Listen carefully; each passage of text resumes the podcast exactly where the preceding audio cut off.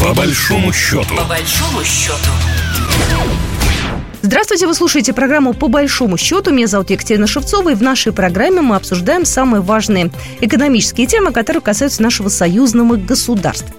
А, пришла одна новость, которую хотел бы я обсудить сегодня с нашим экспертом. А, в странах Евросоюза готовят закон о том, чтобы позволить не пускать российский и белорусский газ через свои газопроводы и терминалы СПГ. Об этом сообщила буквально на днях а, газета Financial Times.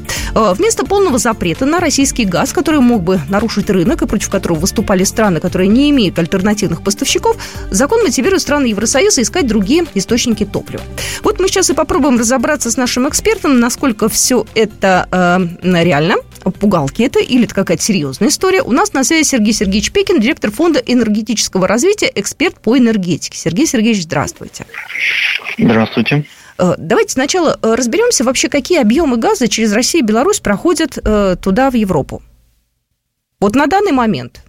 Через Беларусь ничего не проходит, а идет газ в виде сжиженного газа. Вот про это как раз закон и хотят принять. А, и действительно у нас большая часть объемов идет в Европу, потому что Европа ну, ближе всего, и поэтому поставки в Европу предпочтительнее с точки зрения транспорта.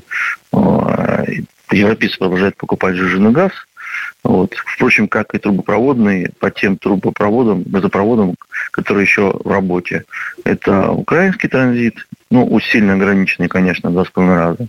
Это турецкий поток, а, балканские полуостров тоже продолжает поступ, а, получать, и там юг Европейского Союза тоже.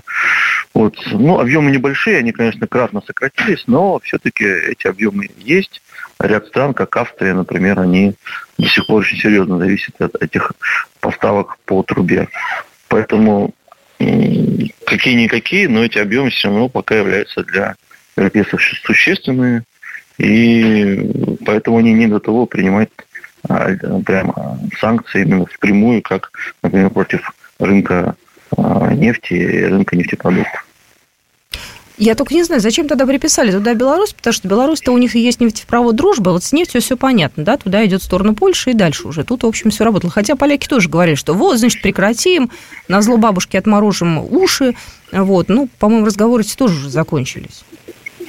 Ну, знаете, может быть, Беларусь включили на всякий случай, как это вдруг наш СПГ станет белорусским. Как Тайный у нас какой-то есть, да? Тайный какой-то есть. Мы не, никто не знает, да, да. Есть. Ну, либо вдруг, вдруг что-то случится, и мы, допустим, газопровод, который через Белоруссию и Польшу идет в Германию, вдруг неожиданно там он разблокируется от санкций и тоже начнет работать. Ну, мало ли, какие у них в голове еще идеи. Политику сложно понять, у них логика своя несколько отличающаяся от экономической.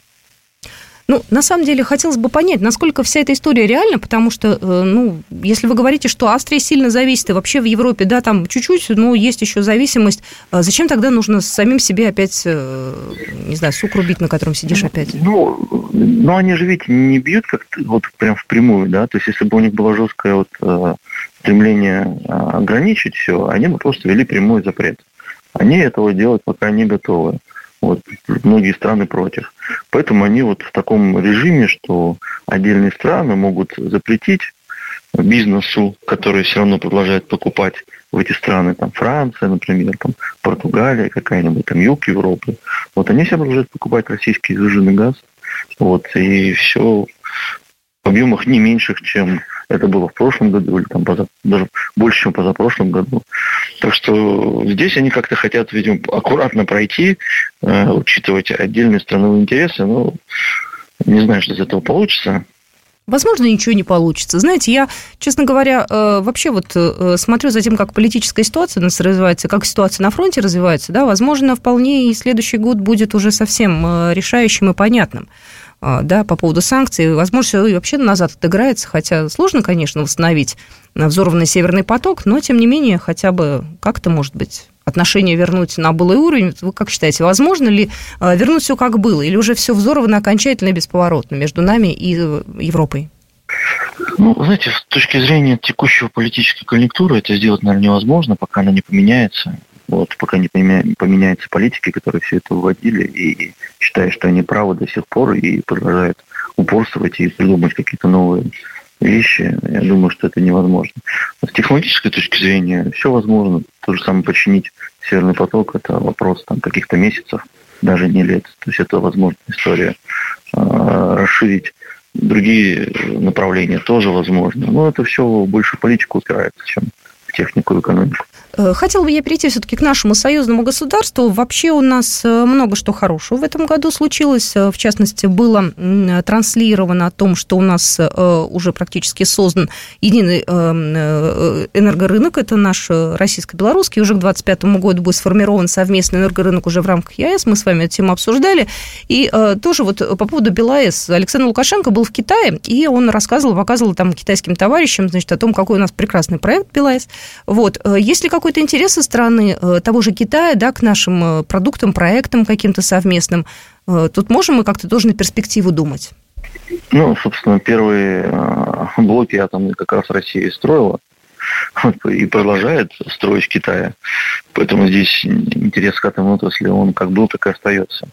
Более того, китайцы уже конкурируют в рамках собственных решений уже с, с Росатомом на других проектах пытаются конкурировать. Ну, Поэтому здесь э, ничего не меняется, тут как бы мы продолжаем сотрудничать. А что бы вы могли под конец года отметить э, как такое наше реальное достижение союзное? Потому что у нас очень многое же упиралось там где-то в бюрократию, где-то время просто вот долго очень решали какие-то вопросы. Можно ли, можете ли вы здесь назвать какие-то вот моменты, которые, да, действительно здорово, быстро сработали? Ну, быстро, наверное, не скажу, но то, что мы наконец-то дошли до результата в части создания единого энергорынка, а об этом шел, разговор там не один год, не два, не три, а там больше, ну, 10, наверное, уже это обсуждается. Вот, наконец-то мы приходим к какому-то финалу, уже к реализации. Вот это уже хорошо. То сейчас уже вопрос исключительно там техники реализации уже даже не про то быть или не быть, а, а уже механизмы, как это будет все работать э, между странами внутри единого энергетического рынка. Но ведь у нас же дата, даже дата есть конкретная, ну, ее разную называли, но вроде как она с 1 января 2024 года, вот а он, вернее, должен заработать, объединенный рынок электроэнергии. Это вот реальная дата? Осталось всего три недели? Э, ну, знаете, тут вопрос техники. Если по технике будут готовы и все регламенты и работы рынка будут приняты вовремя, то почему нет? Ну и опять же, э, чем это все хорошо и выгодно, потому что, ну, кто-то, может быть, пропустил наше обсуждение, если так говорить достаточно тезисно и понятным языком для обывателей, чем для нас, для жителей союзного государства выгоден этот общий энергорынок? Что мы с этого получим? А, ну, смотрите, глобально у нас все равно а, любое Э, союз, союзное государство, любое объединение, оно должно строиться на базисе экономики. То есть политические договоренности это хорошо, но если нет экономического интереса, то как бы, долго эти политические союзы не живут. Поэтому то, что формируется единый экономический институт, это как бы благо в целом, как, как некая такая укрепляющая связь между двумя экономиками, двумя странами. Вот, там конкретные выгоды, это скорее, знаете, такой больше геополитический проект на будущее. Там где-то больше получит, наверное, Белоруссия в части того, что может реализовывать часть энергии, поступающей от белорусской атомной станции.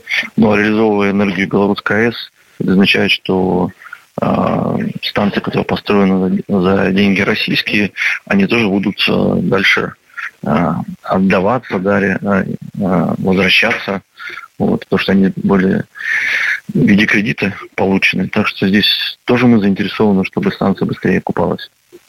Ну, то есть такой правильный долгосрочный проект, который был запущен, кстати, еще до того, как э, началась специальная военная операция, чтобы было понятно, да, то есть это было по плану изначально. Кстати, насчет второй э, электро, э, вот атомной электростанции будет еще строиться в Беларуси? Есть ли в этом действительно реальная потребность или это пока так только? Ну, смотрите, реальная потребность с точки зрения общего энергорынка ее нет, но Беларуси понравилось, надо сказать.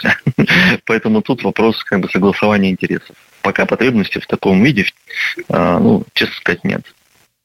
Ну и как там наши соседи себя чувствуют? Прибалтика, та же Польша, да, ведь э, нам же тоже много что плохого прогнозировали, обещали. Вот. Мы, в свою очередь, говорили, а вы будете замерзать без нас.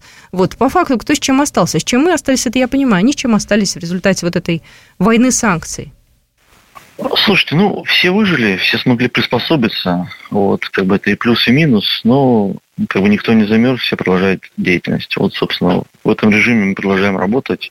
Вот, мы э, смогли наладить свои альтернативные варианты работы в санкциях. Ну, работаем, вот, получаем доходы, причем доходы сопоставимые с доходами прошлого года и даже больше, чем доходы 2021 года. Поэтому все живут, они тоже не, не мерзнут. Вот сложнее, стало дороже, безусловно. Но, в общем, как-то жизнь налаживается. Ну и дровишки тоже иногда, знаете, приходится, наверное, им как-то добывать. Ну и такая, может, ирония не очень хорошая, потому что люди-то, в общем, не должны переживать из-за каких-то вот таких вот игр политиков. Но в любом случае, так или иначе, мы становимся их заложниками. А, Сергей Пикин сегодня был у нас на связи. Это была программа «По большому счету». Сергей Сергеевич, спасибо большое. А, напомню, Сергей Пикин, директор Фонда энергетического развития, эксперт по энергетике. Спасибо большое. Да, до свидания. Программа произведена по заказу телерадиовещательной организации Союзного государства. По большому счету. По большому счету.